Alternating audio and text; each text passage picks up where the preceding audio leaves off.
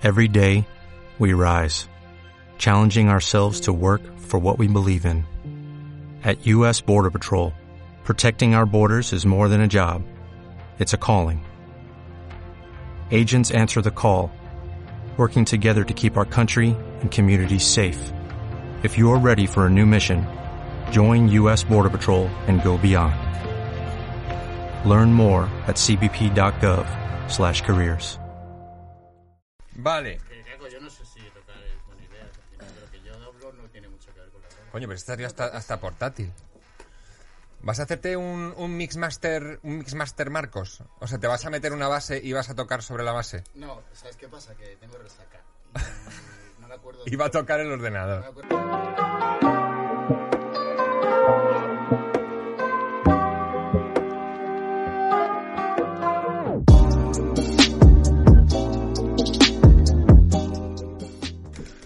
Bienvenidos a Cough on the Couch, el programa de cannabis y entrevistas aquí en Phi Beta Lambda Podcast. Yo soy Caco Forns. Yo hoy vienen a toser en el sofá Marcos Más Hola, hola, ¿qué tal?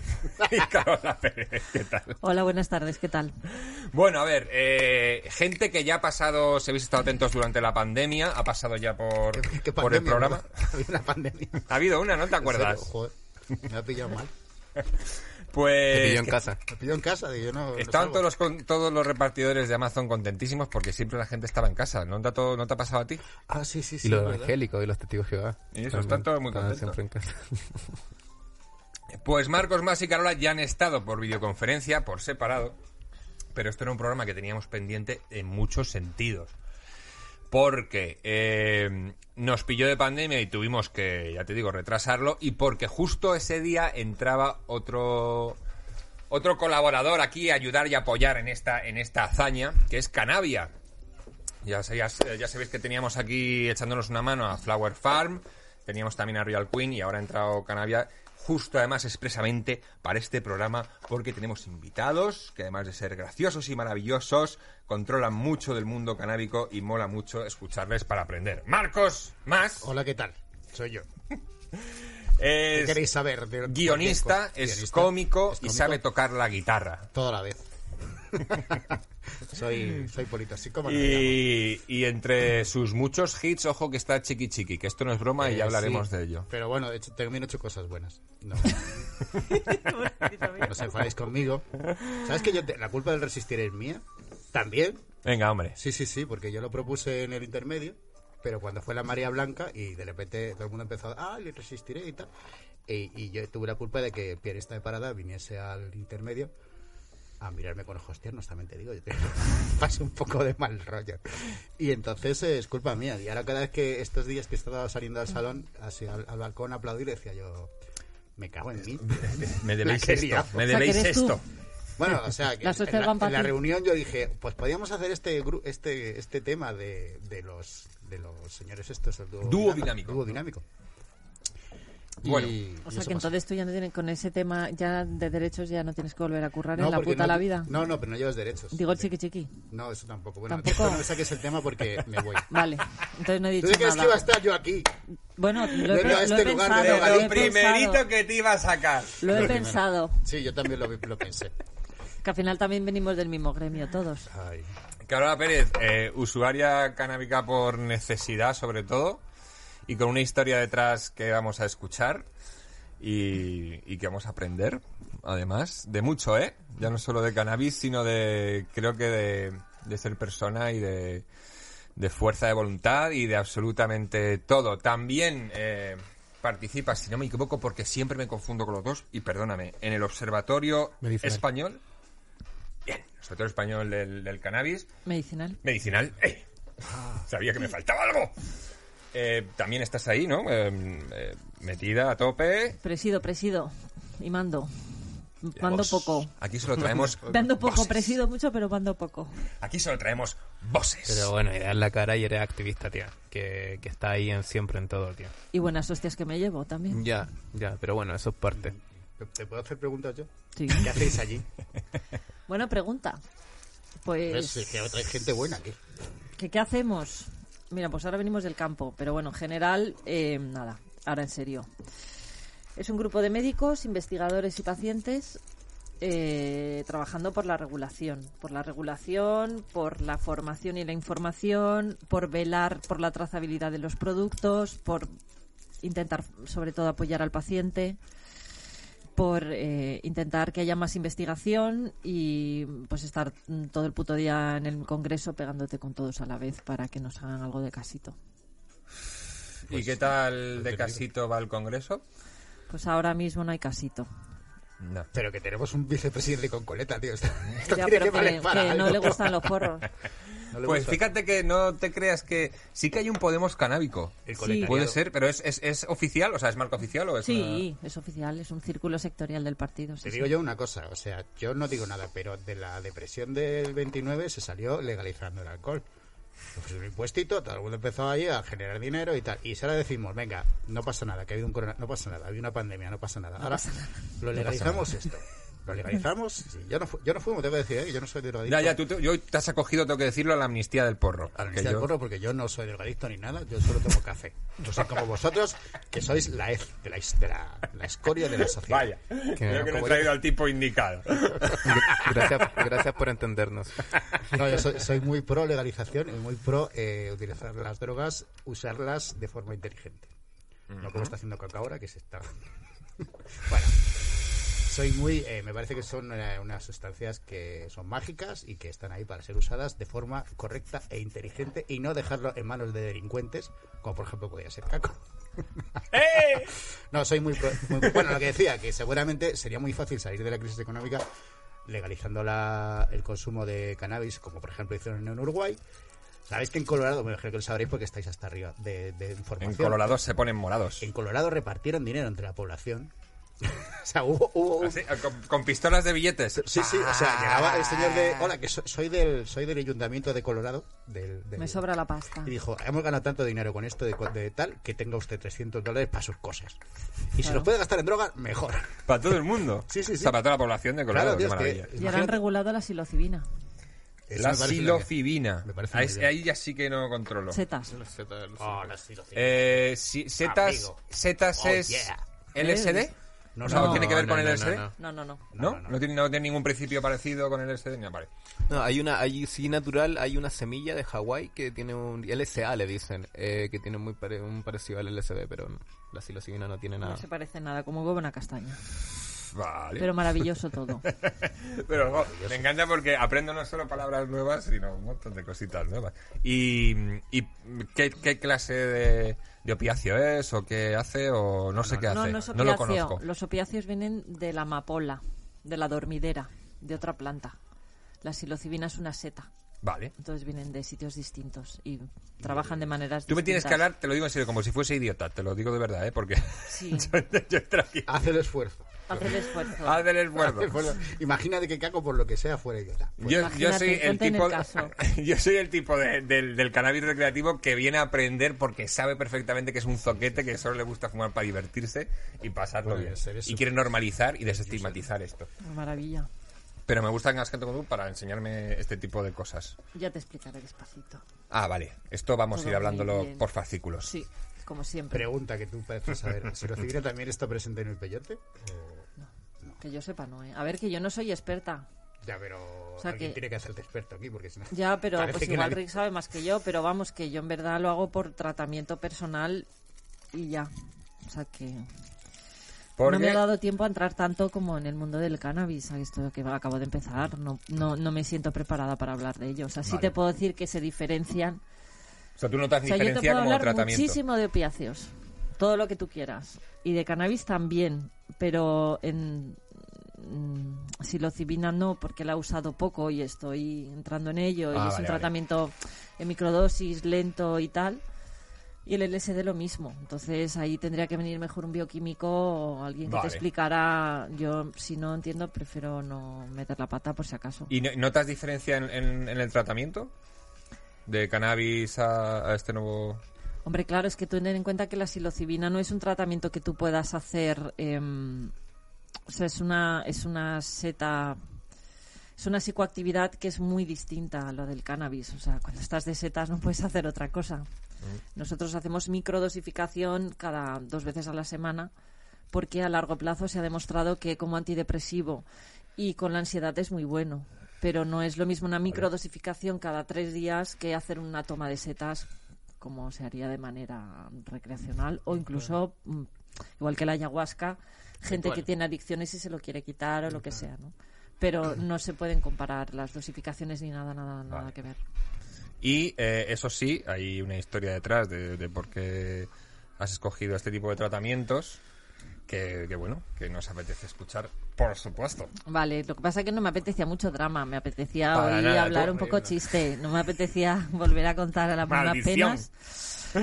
Pero, bueno, lo en resumimos. resumidas cuentas, sí. Para los que no te Resumimos. conozcan o no eh, eh, te hayan visto antes, Sí, eh, bueno, pues nada, yo me, era una niña muy deportista y a los 11 años me caí patinando de 3 metros. Me rompo el coxis, los últimos huesecitos de la espalda. Marcos ya empieza a mirar para el otro lado y no hemos empezado. Eh, a los 18 años, o sea, ya desde los 11 vivo con dolor. A los 18 me quitan el coxis, me dañan, me quedan dañados los nervios que están en la zona de la médula y se desencadena lo que se llama un dolor neuropático, que al dolor neuropático se le denomina la muerte en vida, porque es un dolor tan intenso que no se soporta también física pueden haberlo llamado de otra forma, ¿eh? Porque madre mía, joder. Pero es- son los sí, es que neurólogos, ¿eh? Lo que le han llamado así. Madre mía. O sea, es porque es insostenible vivir. O sea, no hay mente que lo resista. Entonces, bueno, eh, me empiezan a dar morfina muy joven. Me- bueno, tengo temas de sobredosis, eh, adicción, me tengo que desintoxicar, etcétera, etcétera. Me colocan en la espalda dos pilas con un cableado a la médula para engañar al cerebro. Tampoco funciona. Esto me lleva a 10 quirófanos más. A todo esto te operan despierta, boca abajo porque el cableado sol- soltaba un chispazo y tú tenías que ir probando si estaba en el sitio correcto o no, porque ellos no saben dónde está la lesión. Entonces, claro, tú estás ahí en el quirófano boca abajo eh, con todo el mogollón y te están pegando calambrazos mientras... Aquí, aquí. No serás autónoma también, ¿no? ¿Eh? Eh, Lo he sido mucho tiempo. Entonces, por eso entiendo bien vuestra profesión. Y bueno, pues a día de hoy estoy con 13 operaciones en la espalda. Mm, un tema muy delicado, pero tengo que pasar 15 horas al día tumbada boca abajo. Las cicatrices son gigantes y bueno. Pues aparte de eso hay unos quistes en la médula que si se hacen un poquito más grandes puedes perder el control de los esfínteres o incluso quedarte paralítica, fibromialgia asociada a este tema de dolor y O aquí sea, todo- todo, todo un combo de, Bueno, combo, vamos. de, de desgracias, pero que, bueno, que te ayuda a llevarlo quizá eh, el cannabis o te ayuda... Todo lo que puedas investigar de esta Eh, claro, o sea, es que es, es que es eso, ya un momento y dices, mira, es que busca ¿Cómo lo no que vas a probarlo necesites. todo cuando todo te ha fallado? Claro, busca lo que necesites para que te quite el, el- el- el dolor. y aún así no te lo quitan. Cuando tengas esas, cuando te jubiles y tengas esas, esas peleas de jubilados de ver quién tiene más, Tú vas a- te vas a dar la medalla de oro. Es como. como pues, Pues mira, ¡pum! pues ya Dios, que es el Y llevas, llevas mucho tiempo eh, con el tratamiento de... Bueno, llevaba mucho tiempo haciéndolo mal, porque esto es un Ah. tema muy interesante con, eh, con el enfermo, ¿no? Con los pacientes, y es que mucho. tú empiezas a utilizar cannabis y lo utilizas fatal. Fatal es que no es tu dosis, que no es tu variedad, que hay que medir muy bien los miligramos que tomas cada día, en qué vía de administración. Entonces yo empecé haciéndolo fatal, pues eso. Comprando ahí al de la esquina, no sé qué, sin saber qué me tocaba. Yo entonces estaba trabajando, bueno, yo venía de la industria de la música, estábamos produciendo el decode, los conciertos sublimes, o sea, rollo me jugaba ahí bastante. Y yo no podía estar a ver qué efecto me, me toca ahora de la hierba, porque tienes que hacer vida, tienes que currar, estás produciendo, eh, te estás jugando mucha pasta, mucha gente en los bolos. Y nada, bueno, pues luego ya empieza el primer vaporizador que me lo dona una compañera de yoga que el marido fallece de cáncer, que entonces valían 600 pavos. Sí, es verdad. Cuando llegaron eran, eran, Vaporizer eran de- carísimos. eran carísimos. Luego ya empieza el CBD, luego ya empiezas a conocer médicos, pues ya conozco a Manuel Guzmán, a todos mis compañeros del observatorio y de repente te empiezas a medicar bien. Que Esa es gente una te de las asesora. O cuestiones. sea, esa gente de alguna manera... Me menos- explican qué ocurre, ¿no? Yo creo que también es muy interesante saber que tenemos un sistema endocannabinoide, que hay receptores cannabinoides en el organismo, Mm. que producimos cannabinoides. Y es muy importante saber la interacción que hace con otras medicaciones, eh, medir... Podemos decir que nosotros producimos droga. Sí, Sí. Eh, y, yo, yo y opio flipé. también. Lo, lo- lo- Y DMT, Y sí DMT. que, DMT, sí que es tiene un Cuando buen meditamos. equilibrio. Me fumase alguno de vosotros. bueno, puedes Quiero tus intentar. cenizas, Sí. Caco. ¿Quieres, Quiero tus quieres que hagamos un cenizas. programa intentando fumarte una persona? Dale un poco de plasma, a ver qué pasa. O sea, quiero decir, si cuando Caco muera, yo me quedo las cenizas, yo vamos, lo distribuyo, solo cortas un poquito y se sacas una Nada, a fortuna. mí que me quemen en una habitación cerrada y que se monte un submarino ahí, porque va a salir ahí canami esto lo Sí, que full, ¿no? quiere. Cannabinoide. Yo, yo flip, yo, es una de las primeras cosas que aprendí. De hecho, no sé si me lo dijiste tú, lo de que todos teníamos un sistema Lo interno. que no, y no todos los mamíferos. Y quieras que no, me dio mucha tranquilidad. Saber que era algo que yo Vamos ya a ver, entonces, tenía sí, en mi cuerpo. entonces Pero también lo hay con el- los opioides y la heroína. También es verdad. Pero no son específicos. ¿Eh? O sea, con la de la, bueno, los opios, la heroína comparten con otros, o sea, comparten con otros sistemas, ¿no? O hay un sistema en Hay un específico. sistema opioide. Opioide.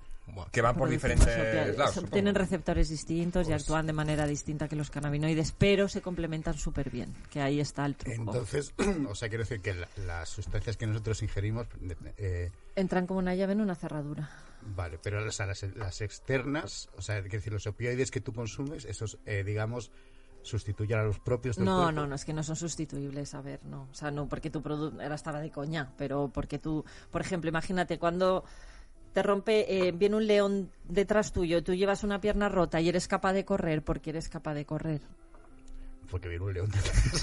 Vale, te ¿y viene qué la adrenalina, permite- ¿no? La y qué pe- adrenalina o la- Exacto, ¿y qué permite en ese momento que puedas echar a correr? Ese, ahí entra. vale. O sea, igual que producimos DMT, pero cuando producimos DMT, pues en estado de abstracción meditativa, que es algo súper complicado de conseguir, y yo llevo meditando muchos años y aún así, ojo, o ¿Qué tipo no de meditación haces?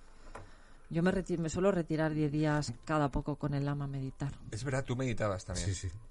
Vale. Pero eh, no sabías que existía esta opción. Bueno, no, yo te digo, yo empecé a meditar después de una experiencia con psilocibina. Con la Z nueva. Claro. Ah, es lo que, lo que ha hablado ella antes. Pero bueno, o sea, eh, Marcos, sa- eh, sabes más que yo. Sí, por eso he venido. También toco la guitarra. Tucu, tucu, tucu. vale, eh, y eh, mm, probaste eso y cuenta, cuenta. Bueno, mi experiencia fue, eh, yo, o sea, yo tengo, tengo cercanía con la meditación zen hace años por mi madre y tal, y porque, porque me interesaba el tema. También me, interesaba mucho, pues, todo lo que es eh, eh, el uso espiritual de las drogas, básicamente. Yo Ajá. no utilizo, no las utilizo de forma recreativa, nunca. Pues porque no soy de ese tipo de... Me recreo en la vida misma, ¿no? Y, y bueno, eh, como probé la meditación Zen, que es de las más, digamos, eh, exigentes que hay, porque es, eh, tienes que entrenar la atención de una forma muy dura, es, es el, es digamos lo que utilizan los guerreros eh, Shaolin y todo eso, el budismo, o sea, es una cosa bastante disciplinada. Y yo no soy disciplinado, como, pero bueno, la disciplina me viene muy bien. La disciplina interna, eh, no, ojo. Vale. El ejército y esas mierdas, no. No es mi rollo. Bueno, entonces eh, lo probé, me pareció guay y tuve unas sensaciones eh, X. Fui a un sitio a meditar y tal. Y luego con los años, esto que tenía yo 18, 19, estamos hablando del siglo XX. ¿qué siglo? Entonces eh, tuve una experiencia, empecé a leer libros sobre Carlos Castaneda y todo eso. ¿sabes? Pues, me imagino que los conocéis y si no, pues es, un, es una No. obra que os recomiendo. ¿No? No, no, Está- no. O sea, estás usando drogas sin saber, sin tener Sí. ninguna literatura al respecto. Sí, sí, Bueno, sí, pues ¿Ah, yo recomiendo encarecidamente la obra de Carlos Castaneda, que no se sabe si es ficción o, o es, eh, o es eh, Documental pero es en los años 60, 70, es un antropólogo que vive en Los Ángeles, Carlos Castaneda, un antropólogo de origen mexicano, chicano, que va a hacer una- una- un trabajo de campo a México y entra en contacto con la cultura chamánica, entra en contacto con un brujo, Yaqui, de la, de la etnia de los Yaqui, el, famo- famoso Don Juan, que sin, sin, sin que medie la voluntad de nadie es adoptado como aprendiz por el brujo. Entonces él empieza, él va como, Como un chamán. como antro- es un chamán. Él va como antropólogo a estudiar a estudiar al brujo y el brujo le, ha- le hace su, su discípulo. Entonces son ocho libros, ocho libros en los cuales las drogas eh, solamente están presentes en el primero o en el segundo. Se utilizan como, como medios de, de viaje espiritual o de, o de forma de... Es que tampoco sería espiritualidad. Porque le rompan los esquemas cuando empieza a probar esas sustancias, imagino, ¿no? Claro, es, o sea, el- el- es súper a- es apasionante ver cómo la, la- la racionalidad y el sistema racional occidental empieza a ceder A deconstruirse. a deconstruirse por la y a dar paso a experiencia otra con la planta. Que tú lo lees y, has- y si no has, o sea, si no has tenido ninguna em- este, experiencia con enteógenos, lo que lees es, es, es, es imposible. Ahora, si la has tenido, Todo es- cobra sentido. es muy familiar lo que te pasa. Dices, de hecho, toda la cosmogonía que se va construyendo al- alrededor de, de- de las drogas, o sea, cómo se utilizan en el mundo chamánico tradicional, tiene muchísimo más sentido que el, que el tema recreacional. De hecho, los propios chamanes no las usan nunca de forma recreacional, les tienen un respeto reverencial a, a las, digamos, al espíritu de la planta o al espíritu de la sustancia y solamente se usan al principio del aprendizaje eh, del, del pupilo, del, del discípulo, para, eh, digamos, de- hacer una forma de despertar. eh, o sea, es como la droga te pone en un sitio en el que tú ya, ya podrías, o sea, realmente que te pertenece, digamos que te hace una especie de adelanto. Tú puedes llegar a esto. Claro. Tú puedes llegar a esto, pero ahora te- luego vuelves Pero ahora tienes que... aquí. Entonces, eh, o sea, las drogas siempre han tenido, siempre han tenido muchísima, muchísima conexión con la evolución espiritual del ser humano. No hay religión sin drogas, no la hay. Y la, la que lo tiene la, la ha quitado porque no, o sea, es que claro, eh, yo, yo Para imagino, no hacer trampas. claro, es una forma no de hacer trampas, sino de repente te, te dice esto existe. O sea, tu percepción es mucho más. de Puede llegar hasta aquí. Exacto. Claro, tu Vale. percepción puede hacer todo esto. Tú puedes en- Es como si te abrieran otro mundo. Claro. Dice, no el, mundo lo es, el sabes. mundo es mucho más amplio del que tú piensas. Es. Mira todo esto y ahora, cuando vuelvas, empezamos a reorganizar tu vida o tu forma de ser o tu, tu energía para que tú llegues a esto de forma natural. Porque eh, re- si realmente tenemos en nosotros esa forma natural de producir ese, ese tipo de drogas, quiere decir que está en nosotros. No es, no es que la planta o lo que consumas te, te produzca eso, sino que eres tú el que puedes producirlo. La planta solamente te hace una especie como de atajo, te está diciendo, mira, la meta es así. Ahora tú verás lo que haces. Y no sé por qué estás contando esto. Sí, porque, porque Estoy estabas explicando por qué meditabas. Ah, entonces, claro, por ejemplo, el Ahí, ahí. Después de los la caminos de meditación, todo eso, te llevan. O sea, yo, yo reconocí los mismos estados durante la experiencia que durante Que durante la meditación. Y entonces dije, bueno, que tengo dos opciones. Una, drogarme hasta. hasta. No, ya no hasta que no es. además. que además no tienes, no tienes ningún tipo de. O sea, si no tienes a alguien que te guíe en todo esto, es- te puedes perder muy fácilmente. Porque, claro, lo, lo que haces es realmente tu realidad la, la desacotas. De repente, bueno, sí, has tenido experiencias alucinógenas. A veces que tienes flashback y de repente tu realidad, yo estoy aquí hablando y de repente aparece allí un dragón y, y ha aparecido, que es lo que son los famosos flashbacks. y Eso. Esos son, digamos que tu, tu propia percepción se va viendo de una forma. Entonces, si eso no lo controlas, te puedes volver loco, claro. Y te lo dicen los propios chamanes, te dicen, no, esto no se, no lo puede hacer cualquiera, tiene que hacer alguien que lo sepa hacer. Tienes que tener una preparación previa, Un o sea, respeto. no puedes Una mucho dieta. respeto. El- el- Dieta, abstinencia sexual, un montón de cosas. Claro. Oh, guau. Sí, sí, eso es muy importante. O sea, entiendo que, que el, eh, el mecanismo que siguen los chamanes o las técnicas se han mantenido a lo largo mm, del, del tiempo o han ido modificándose con los tiempos y ahora eh, Eh, ha ver, cambiado. Bueno, ahora la gente fuma DMT y ya está. Y en 15 Es que, claro, el o viaje sea, se en 15 buscan guías como- minutos o y sea, como vuelve. caminos más Ya, directos pero es de que repente es, que no es sirven. como Por siempre el atajo. Yo no sí, soy sí, muy por fan ejemplo, del un ejemplo reciente. Por ejemplo, si tú coges y, y, y chupas sapos con una persona que no debes, pues te puedes morir. Como Claro. se ha pasado. Yo est- estuve hace, el año pasado estuve en Los Ángeles y estuve muy a punto de ir a. Estuve buscando información sobre este tema de los. de los. eh, Del sapito. Del sapito. por, por curiosidad. Pero me parece, o sea, quiero decir, tienes que, es que es muy, muy, tienes que ser muy cuidadoso con quieres hacer las cosas y cómo las haces. No es, Claro. Por o sea, eso es tan importante el ritual y por eso también eh, eh, los chamanes siempre cannabis. siempre han tenido tenido ese como protocolo de cómo hacer las cosas y Por de la abstinencia y de todo el rollo. O sea, porque se ha llegado a ese nivel de sabiduría. y- Igual que con el cannabis, dices. Sí. También Sí, sí, yo creo que Sí. o sea, realidad toda, toda percepción aumentada, que es un poco de lo que estamos, eh, porque la gente se droga, porque la realidad en que se le ofrece en la vida, eh, todo el mundo sabemos que es más. En alguna forma, en nosotros está esa, esa especie de, Mm, claro. de cosa de que la realidad no es solamente. O sea, tú solamente cuando sueñas ya sabes que tu realidad es más grande de lo que tú tienes todos los días acotado, pues por la sociedad, por lo que hay que hacer, tienes que trabajar. Entonces tu, tu atención siempre está centrada en una serie de cosas, pero tú en el fondo sabes que eres muchas más cosas. Y por eso la gente se droga. Oye, tiene mucho de cartesiano también. O sea, de, de lo que he explicado de la, de la vida, de- o sea, del sueño, diferenciar el- lo que es el sueño de la realidad, ¿no? Que muchas veces di- dices, no, hostia, no sabría diferenciarte, pensaba Es que, que era no- real lo que he soñado. Es que O sea, eso bueno, quizás sí, lo que dice es que eso no es un sueño, sino que forma parte de ampliar parte de la tu percepción Claro, claro. de la realidad. De hecho, todo esto está, si queréis eh, eh, leer un poco sobre el tema, eh, todo esto está muy bien explicado, lo explicó Aldous Huxley en Las Puertas de la Percepción. Sabéis que The Doors, el grupo de Doors, no se llaman Los Puertas porque su padre tuviese una carpintería. Y porque fueran porteros de discoteca. discoteca. Se llama así porque es en The Doors of Perception, que es el título del libro de Aldous Huxley, que fue el primer intelectual occidental que empezó a, a experimentar con los Orange Juice Party en, eh, los años 40-50 en digamos en las élites eh, intelectuales de repente empezó a circular el SD que lo había descubierto el doctor Hoffman casualmente en la Sandoz y que le flipó claro y, y entonces el tipo prueba todo esto. Es un libro muy cortito y que yo recomiendo a cualquiera que, que quiera aproximarse al, al tema de las drogas en plan crecimiento personal.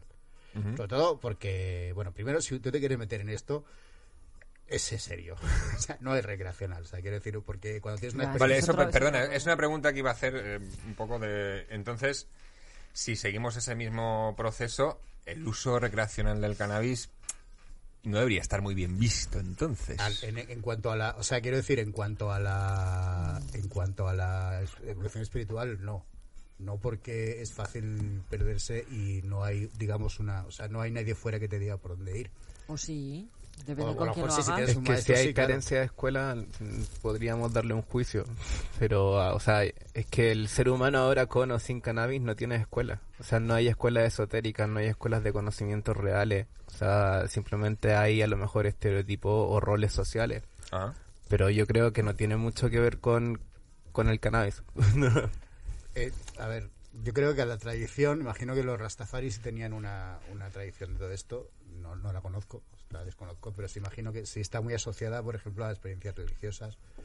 Y Sí, bueno, es haber algo ahí que vaya. nosotros no, que, o sea, que, pero no es, o sea, ellos tampoco, o sea, ya lo toman de forma recreativa, pero también tiene una, tiene una, o sea, yo creo que si tú eh, lo haces de forma recreativa, es fácil que te pierdas en- en, En tu propia existencia porque tu realidad y la de los demás no es exactamente la misma. claro. ¿no? Entonces, si fuésemos animales y viviésemos en tal y la sociedad no te obligase a tener una serie de pautas, como por ejemplo ir a trabajar todos los días, esas cosas, pues sería más sencillo, pero no estamos en ese, en ese momento. Vale. De todas formas, mucha gente que utiliza, o sea, a ver, cuando la gente habla de uso lúdico, uso adulto, ¿no? Y uso medicinal, yo creo que todo el mundo que fuma, fuma porque le hace sentir bien. Y con el momento que deja de ser divertido, lo dejas, a no ser que tengas un problema serio y un consumo irresponsable.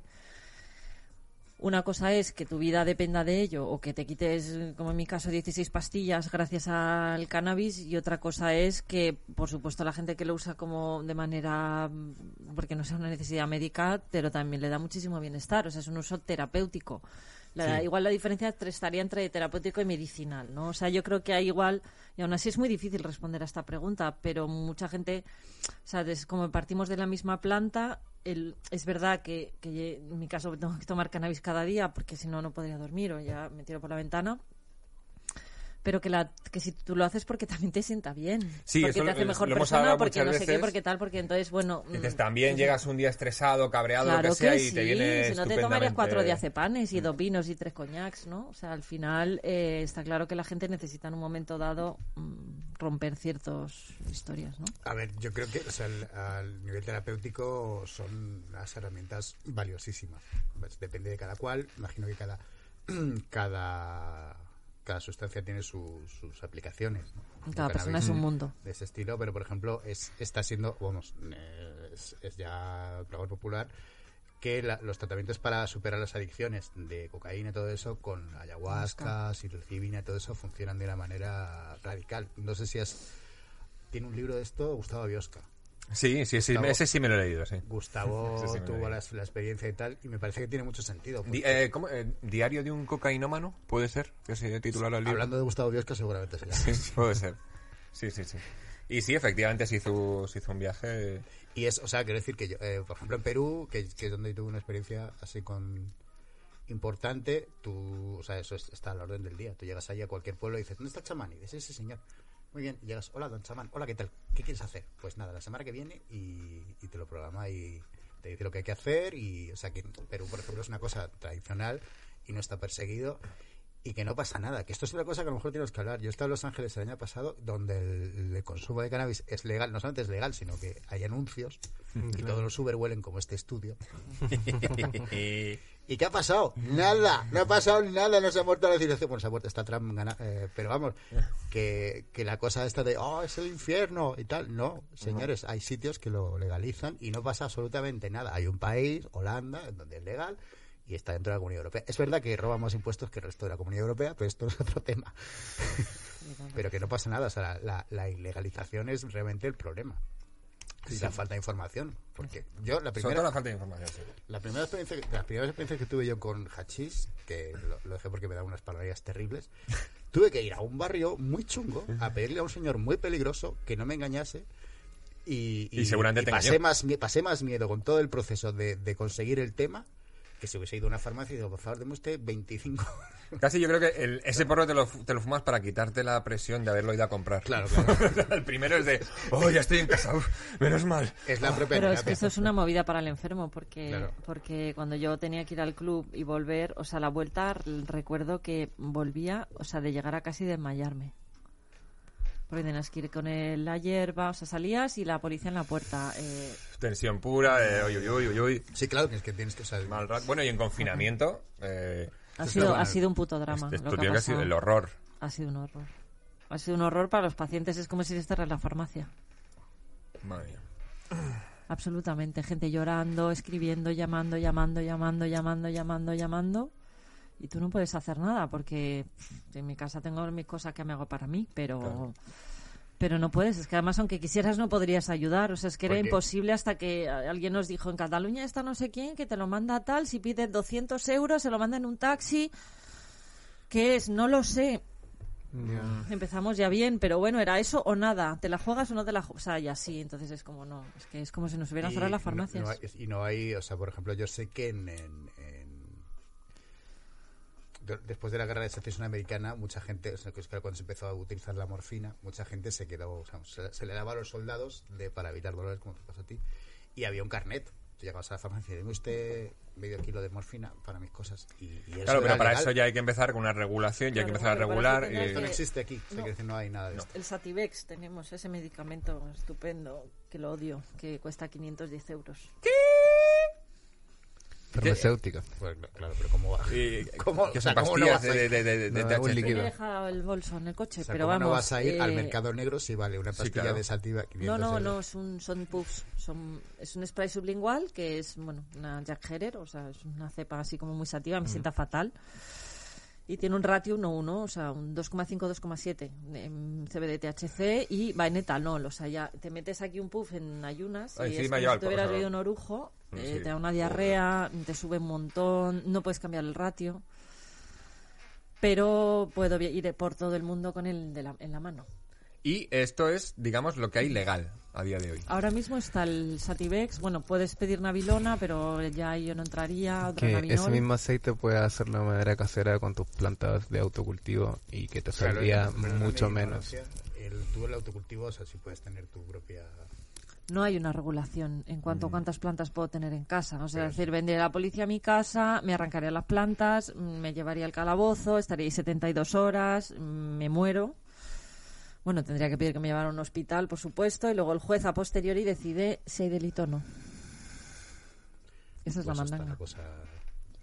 Pero seas paciente o no, da igual, ¿eh? O sea, Eh. realmente es lo mismo. Porque yo lo que vi- en, estuve, estuvimos, hace- que fue el verano pasado en Sicilia, o en Italia, y, y sí que ya, eh, veía máquinas que dispensaban, no sé exactamente lo que era, pero hacía falta un- una tarjeta sanitaria para poder dispensar ahí. Pero en farmacia. O dices los CBD Light. O sea, el cannabis No, no, light. había, en farmacia había unos eh, dispensadores, Sí, sí. eh, pero que eran ya con tarjeta sanitaria. Sí, porque allí tienes aceites, tienes flores, tienes todo. O sea, Eso, eso es como un primer pasito o... mm, Pero igual lo es solamente para el control de la edad.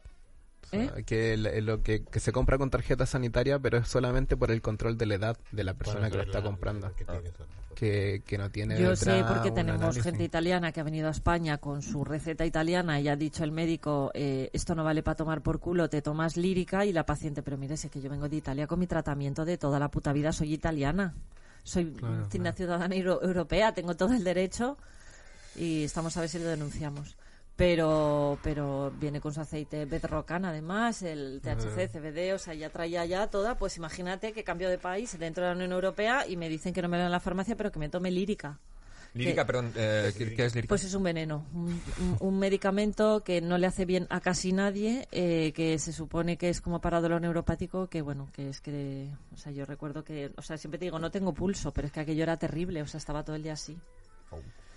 Y a dosis muy altas y son medicaciones, bueno, pues que ya actúan sobre el sistema nervioso, bueno, pues nuevos inventos de estos que de repente se ponen de moda y prescriben a todo el mundo y nadie entiende, ¿no? Entonces le quitas a un paciente lo que le funciona porque tú, porque tú lo vales Claro. cuando viene de Italia con su receta y tienes que también tener, ¿no? Viene un médico italiano que ha hecho el trabajo con esta mujer desde hace mucho tiempo y llegas tú y le dices que no, Que no vale eso. que no vale. Que no tiene ni idea. Que ese medicamento, que es un medicamento hecho en Holanda, que se vende en farmacia italiana, que no, porque tú lo decides, sin tener ni puta idea de lo que es un sistema endocannabinoide, ¿no? Y entonces la paciente la revientas. Vale, y, y por la parte eh, medicinal, eh, yo le pregunto porque eh, hay dos observatorios. Claro. ¿no? Por lo visto. O sea, Sí, pero no son, uno es... ese- pero son Se ve complementarios. uno al otro, fijamente. No, es que el el nuestro que trabaja te- para temas son medicinales, punto objetivos pelota. distintos, claro. mira, eh, o sea, la legalización del cannabis Pero nosotros es... fuimos primeros. Claro, por Déjame supuesto, decirlo, sí, ¿eh? sí, que eso sí, es una copia ahí del No, nombre y lógico, ha habido ¿te mandanga imaginas con que- este tema. Sí, pero yo creo que no es una copia del nombre. O sea, yo vengo de Chile y teníamos un observatorio de, de ciencias teatrales. O sea, el, el- el me concepto de, del de-. Sí, aquí, o sea, es que en realidad... Saquemos las patentes. Bueno, ellos están de mucho antes, y, pero son objetivos distintos. O sea, el cannabis medicinal... Que sí, sí, que claro, sí, por. El cannabis medicinal es algo urgente. A ver, la que aquí. No, no, No, no, no, nada, no nada. Si siempre les hacemos el chiste por esto. Ya. Uno es observatorio de autocultivo europeo y el nuestro es español de cannabis medicinal. Chimpún. Nosotros no nos metemos, porque yo sé que cuando el gobierno y me está diciendo que el cannabis no tiene evidencia científica como para hablarle de autocultivo. Cuando tú entras por la puerta del Congreso ya sabes lo que hay. Entonces, si quieres conseguir el con ciencia, 1, vamos. tengo que ir con el 1. O sea, si le pido el 14, pues me va a decir, mira, aquí está la puerta, ¿la ves? Que estás pidiendo 3 kilos por...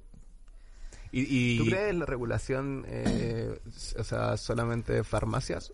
O, o- o crees que también los clubes son una vía como para establecer... A ver, ¿me hablas de uso non adulto o de uso medicinal? Bueno, es que para mí no hay mucho mucha diferencia.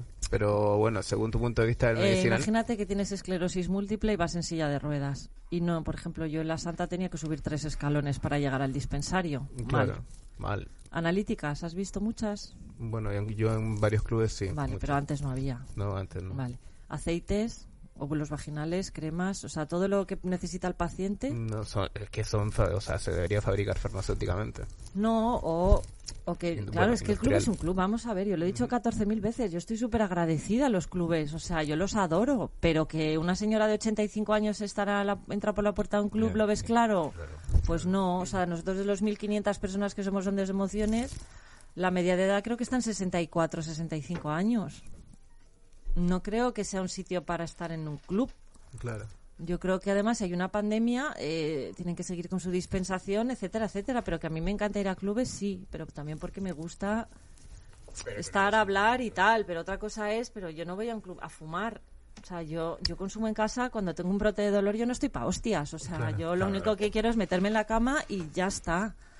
Entonces es que hay veces que se confunden, o sea, por eso digo que, que todo el respeto, pero que el problema es que mucha gente que habla de este tema no conoce la realidad de un paciente y opina sin tener ni puta idea.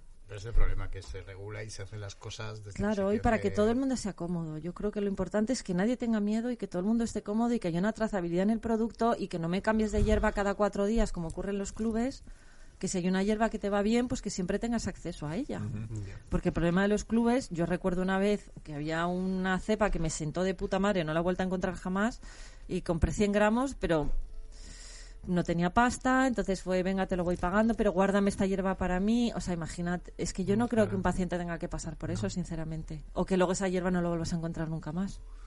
Ya. Porque cada cepa tiene un efecto. Claro. Y claro, cuando esto es todo el día, todos los días, tal, tú necesitas ir con precisión de cirujano. Entonces, es que por eso es otro rollo, pero no, no es confrontar. No. no, es sumar. Yo no veo una confrontación. La gente quiere confrontar, no, no. La verdad que el, el inicio más lógico que se te ocurre para la regularización es empezar por la parte científica y por la parte médica. Por lo menos sí que mm, lo lógico sería eso. Pero porque entiendo en lo que ha dicho ella, una vez entras en el Congreso tienes que entrar con una serie de información que no es recreacional, o sea, que tienen que ser ya datos Sí, médicos, yo creo que mucha datos gente que científicos. habla no sabe lo que pasa en el Congreso. Si no, no dirían estas barbaridades. En el Congreso de los Diputados no habla. El Congreso de los fumetas, Ah, no, hay no, uno. También, también hay. Seguramente haya. Seguro que hay un congreso donde deliberan ahí. Congreso de Fumetas.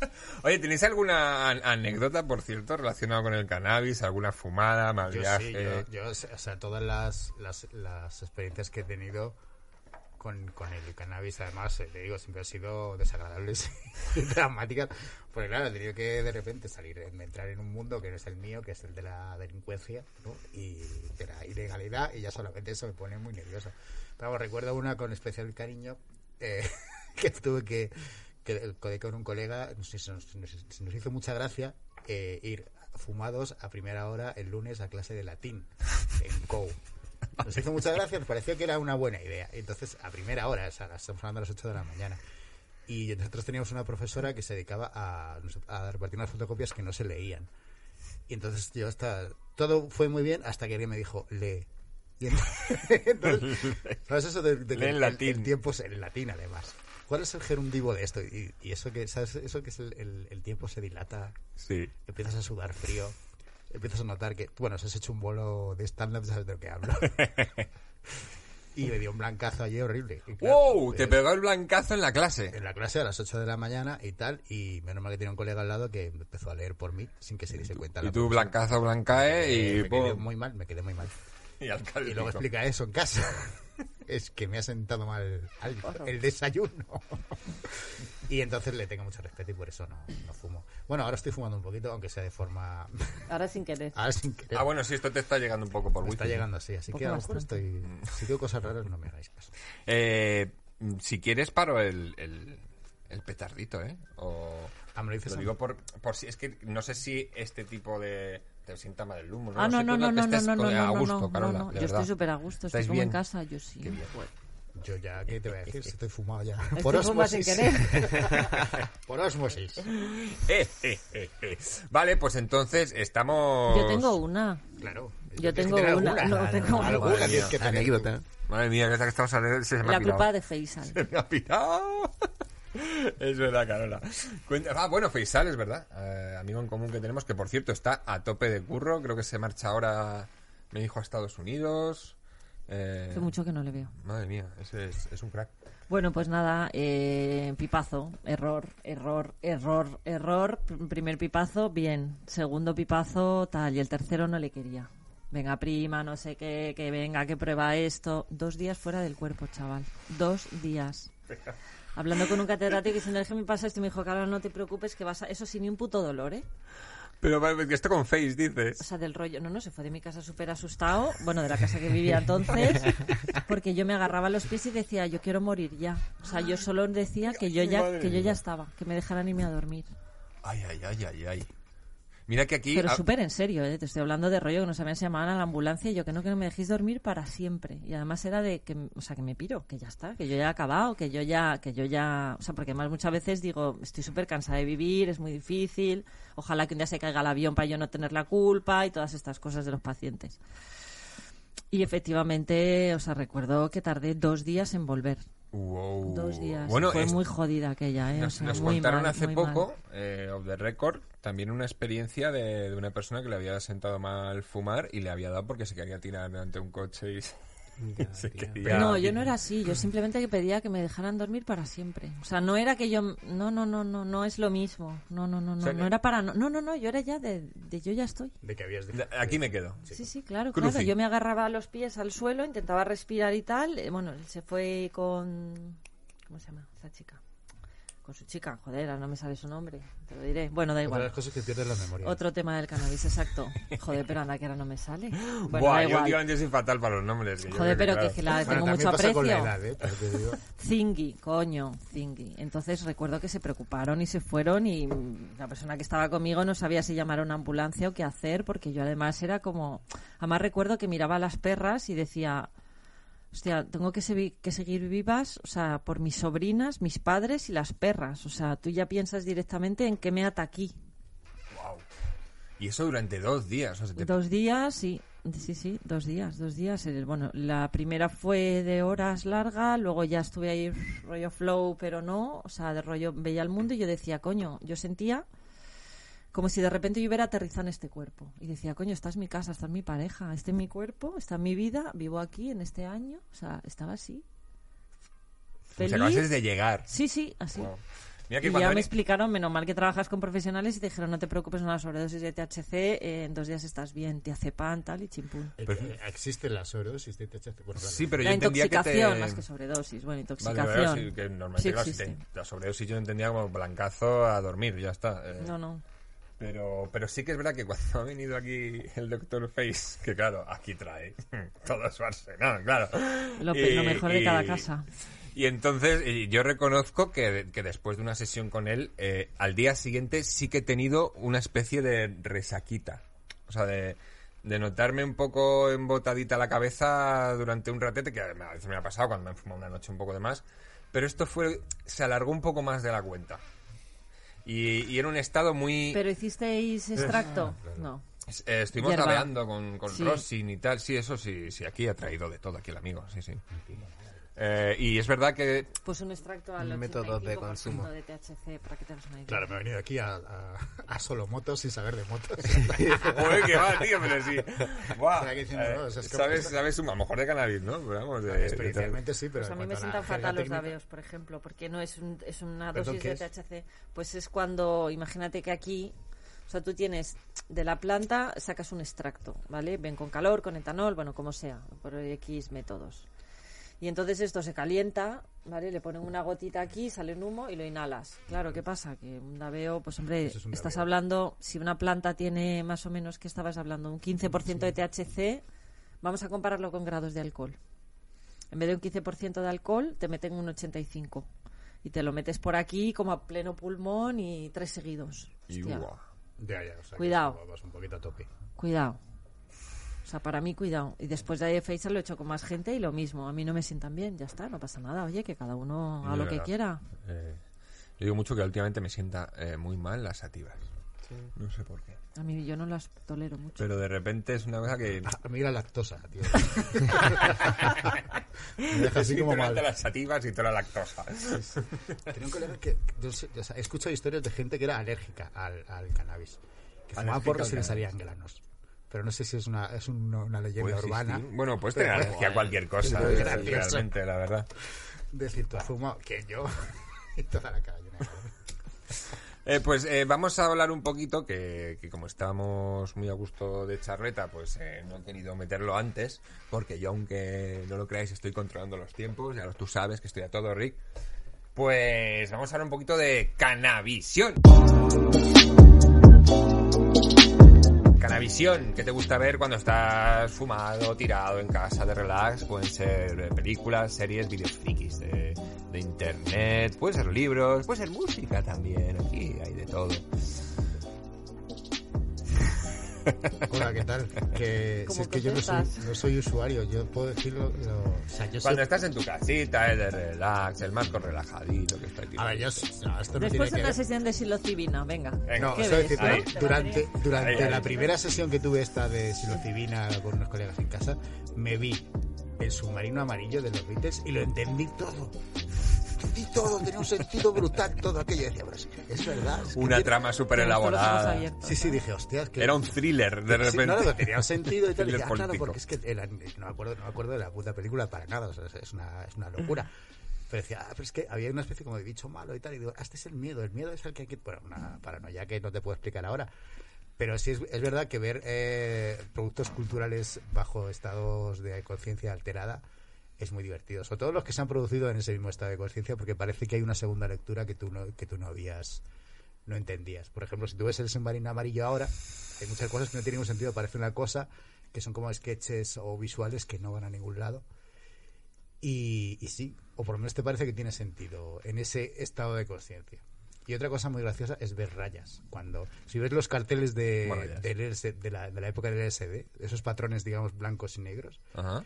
Cuando tú estás bajo el efecto de la psilocibina, eso eh, tiene colores entre medias. Eso es una puta locura. O sea, es una maravilla. Es una puta maravilla. que te pongan eh, rayas, li- líneas Sí, verticales. todo- esos patrones, por ejemplo, como el que tiene... Como el que tiene Sí. él, mira. Sí, como este tipo de, Ajá. este tipo de patrones durante, durante la experiencia, eh, bueno, la, la percepción se produce, eh, se, se transforma en, un- en una cosa mágica, o sea, pero mágica, mágica de la magia de...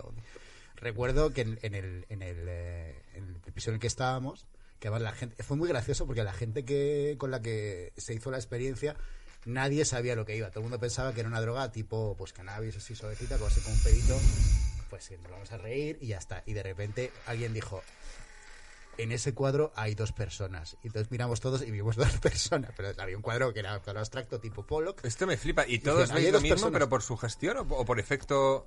No lo sé porque sí que había cosas, o sea, esto es, es curioso porque sí que fue una realidad convencional en tanto en cuanto todos veíamos las mismas cosas. Lo que pasa es que la gente lo hacía notar. Y decía, esta, eh, había una cosa que, que pasó durante esa experiencia, no sé qué tipo de setas eran. Las cultivaba un, un- un amigo en, en su casa. Y de repente decía, estáis todos mucho más jóvenes. Y cuando lo decían, decían, es verdad, estaba O, en la, bueno, una de las cosas que, que fue alucinante, en el sentido estricto de la palabra, es la, la, la luz. De repente la calidad de la luz era algo maravi- maravilloso, pero maravilloso. Maravilla, maravilla. Entonces, eh, había siete personas de más de 40 años en una sala. Uno cogía el interruptor, hacía clic, y todo el mundo, ¡oh! y le volvía a dar clic, ¡oh! Y así, clic, ¡oh! Era maravilloso, pero, pero maravilloso. Y recuerdo el, el viaje de ir a- del salón al baño fue como, o sea, el Señor de los Anillos era una mierda comparado con aquello. Te llevas el lembas, el pan del Sí, camino. sí, para allá, tengo que ir hasta allí, uno abría el grifo, hay una cascada detrás y decía uno, hay una cascada, había una chica que decía, eh, detrás de miraba la pared detrás de ese espejo hay una fiesta, vamos todos, y la gente, ¡sí! Y tú con el Es pelo, que- ¿eh? pero claro, es que curioso porque eh, En ya ese momento tiene sentido. se tiene muchísimo sentido. Claro, claro. Cualquier cosa que, que digas, Es una puedes risa. crear una realidad convencional en... en, eh, o sea, tú puedes dirigir la atención, que es de, de, todo, de, de eso va todo. Sí, pero igual el sentido de clan se amplifica, como que la gente conecta cuando sí, ahí yo creo que entras en un hay- estado de energía, ¿no? Sí, Sí, hay- es- Con la psilocibina, por lo menos sí, es ¿no? muy, es muy, o sea, es, es magia, magia. O sea, La ayahuasca no, es que cada uno le da un pedo distinto. La ayahuasca Claro. es, es más una cosa interna ahí y te lo comes tú solo. Claro, Que eso también es muy divertido, es divertida, es, es lo menos divertido que hay, la ayahuasca. a mí me gusta. ¿Que te gusta o que no? A mí me gusta. O sea, he tenido experiencias como muy enriquecedoras a nivel de conocimiento, más que de son- purgar. son- es, es brutal. como que yo nunca Pero, o sea, que decir, no siempre es una experiencia placentera. Pero no es para interactuar la ayahuasca. No, no, no, no, no. No, no, De hecho, no, los no, no, ritos estás tú solo con una con una bolsa para vomitar, que esto hay que decirlo también. O sea, no es- quiero decir, por ejemplo, no creo que No es agradable. no es agradable. Hay partes que sí, partes que no. Eh, lo que Depende ocurre de la experiencia. es- claro, Sí, depende de la lo que ocurre con, con- con la, con la experiencia, digamos, de, de enteógenos o de realidad alterada es que eh, lo que tú tienes dentro lo ves fuera. Quiero decir, si No, tienes un ejemplo, reflejo del subconsciente. el reflejo del inconsciente. Sí, es verdad, esto lo hemos comentado. Yo tuve una, tuve una, una experiencia con San Pedro en, en Perú y estuve con una... Fue, fue, fue brutal para mí, fue central en mi vida, eso. Y había una, una chica americana que, que de repente empezó a pasarlo un viaje horrible, pero muy mal, muy mal, muy mal. Y descubrió que, que había, había, había liberado una memoria que ella tenía olvidada, que era que su padre abusaba de ella. Y lo vio y lo volvió a vivir todo. Lo pasó como el culo, pero se curó. Claro. Y después de, De eso, hecho, es que cuando despiertas ¿Seguro? de la toma realmente le- no, no se recuerda tanto sufrimiento como has tenido. ¿eh? No. Y de- desde luego... O sea, eh, no, no pues, lo Una recuerdas. sensación de liberación, supongo, porque si se ha hecho un viaje así Sí, feo, o sea, eh, yo creo que es más lo que se ve desde fuera, o sea, impresiona sí. más desde fuera que desde dentro, es posible, porque sí, la persona no se recuerda tanto ese sufrimiento como tú cuentas- te quedas clavado viéndolo. Claro, claro. Y, o sea, que quiero decir, todo lo que tú tienes dentro va a salir. O si tienes un problema, lo vas a ver. Lo vas a ver. Y, no, y, y eso tiene que salir, digamos, para aflorar como para curarse. O sea, es- de eso va la medicina, digamos, chamánica, de que tú tienes algo en tu vida que no está funcionando y durante la experiencia lo enfrentas. O algo que sí funciona y lo disfrutas. O lo disfrutas también. ¿Y este tipo, eh, este nivel de viaje personal interno se puede llegar a alcanzar con cannabis? Yo no, sé si existe una tradición. Quizá la hubo, pero no, no, no sé si la, si Yo la- creo que son muy distintos. ¿no? si la hay. Los taoístas lo ocupaban el cannabis para conectarse con espíritu o para ocupar ese nivel de percepción, pero desde la concentración. Pero en un reto, o sea, en un ritual, con un Sí, sí, silencio, claro, claro, una claro. respiración, Sí. pero no fumando así. No, no, eso, no lo veo de manera claro. recreativa. Yo es que no, no, no. le veo comparación. O sea, No. desde mi experiencia personal, ojo, ¿eh? Eh, Recreativamente yo no, no la utilizo. Bueno, ahora sí. Bien, bien. Pero porque no. Bueno, Eh. lo mío le llega ahí casi todo CBD, o sea que tampoco... No debería colocarte. Sí, es- es y creo de que es culpa mía y puede un poco un de Rick también. ¿Qué Todo estáis fumando vosotros? mía. A ver. Yo estoy con la amnesia todavía, el, el, dry y... Yo me terminé el de, Blue Gelato. quiero. ¿Y cuánto soléis hacer por programa? Ay. Depende. Dos, depende. tres. Sí, ver, sí, eh, dos, tres. un par. ¿Con sí, tabaco, sin tabaco? Yo, Yo es sin verdad, tabaco. yo soy de tabaco. Pero Caco, por Dios. Yo le digo lo mismo. Ya lo sé, todo el mundo echándome broncas, pero aquí, jo, cada uno fuma como quiere. Yo es que me, me mola eso. Pero pues. teniendo toda la gente al lado que tienes que sabe y que te dice, hazlo Sí, bien. Ya lo sé. Vale, mamá. Ya, para. Oh. Mira, además, esta conversación eh, la tuve con, con eh, Loki, eh, del Observatorio Europeo, y que, que estuvo aquí fumando y, y, y estábamos, no sé, salió por él además de, de- de mensajes que dejaban los bercuchantes, que dejan cosas, pues decían, pero no fumes con tabaco, hombre, tal, y salió un poco ese tema, y dijo, a mí lo que me des yo le echo tabaco. y a mí me da igual, pero lo que me des, ¿eh? yo le pongo tabaco y yo me lo fumo. Eh, yo, cada uno que fume como quiere. Y es verdad que no es la mejor manera. Yo fumo lo tabaco sé. y luego aparte. Ya. Porque además es broncodilatador, porque cuando fumas toda la mierda del tabaco penetra más, etc, etc. O sea, yo fumo, yo soy fumadora de tabaco, que no te voy a dar lecciones de nadie, ya, ¿eh? sí, ya, lo sé, sí, yo me tengo que quitar Creo el que lo tabaco. puedes hacer por- separado. Lo tengo que hacer Eso lo puedes separado. hacer separado. Bien. Yo lo hago separado. Pero es que además me gasto mucha más marihuana. es que ese es el problema. Que si los fumo verdes puros, eh, al final fumo el doble. O sea, No. con- ¿O no? eh, ¿Sí? Bueno. Yo cuando Venga. hago uno verde le doy dos caladas y estoy bien. Y el perro está ahí. Yo estoy Pues cultivando hierba en nuevo. casa. Venga, tenéis, eh, tenéis ¿Estás mi cultivando? palabra. Césped. Ah. Tengo céspedes. ¿Verdad? Estoy súper contento. Y cuando- Tenéis mi y cuando- palabra y lo digo aquí que quede grabado. Venga. Eh, La verdad que hoy, te por comprometes, ejemplo, ¿eh? Cuidado. hoy voy a empezar a fumarme uno puro pequeñito, mm, verde, que, que tengo cositas ricas ya. Perdona, este Y- es tu- este es tu- tus propósitos de Y año voy, a nuevo. inten- y voy a intentar...